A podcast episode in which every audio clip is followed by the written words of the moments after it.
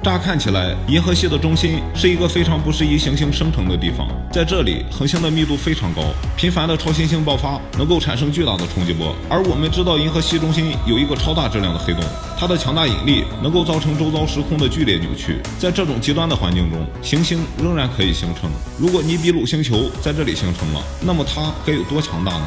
其实当初发现土星的时候，科学家们就发现它的轨道不正常，似乎是受某种力量的牵引，所以预测土星之外还有其他行星。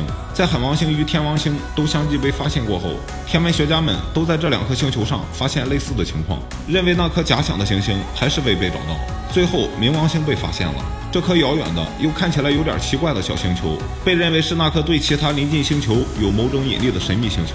但是冥王星体积太小了，不足以拥有那种力量去影响其他的星球。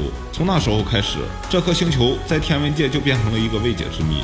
在之前的内容里，我们说，在一九八二年的时候，发现了一颗神秘的天体。为了确定这颗天体的属性，在一九八三年曾经发射过卫星，但是很快被澄清只是一个错误的发现。那么，到底当时有没有发现这颗尼比鲁星球呢？我们就不得而知了。宇宙还有哪些我们不知道的秘密呢？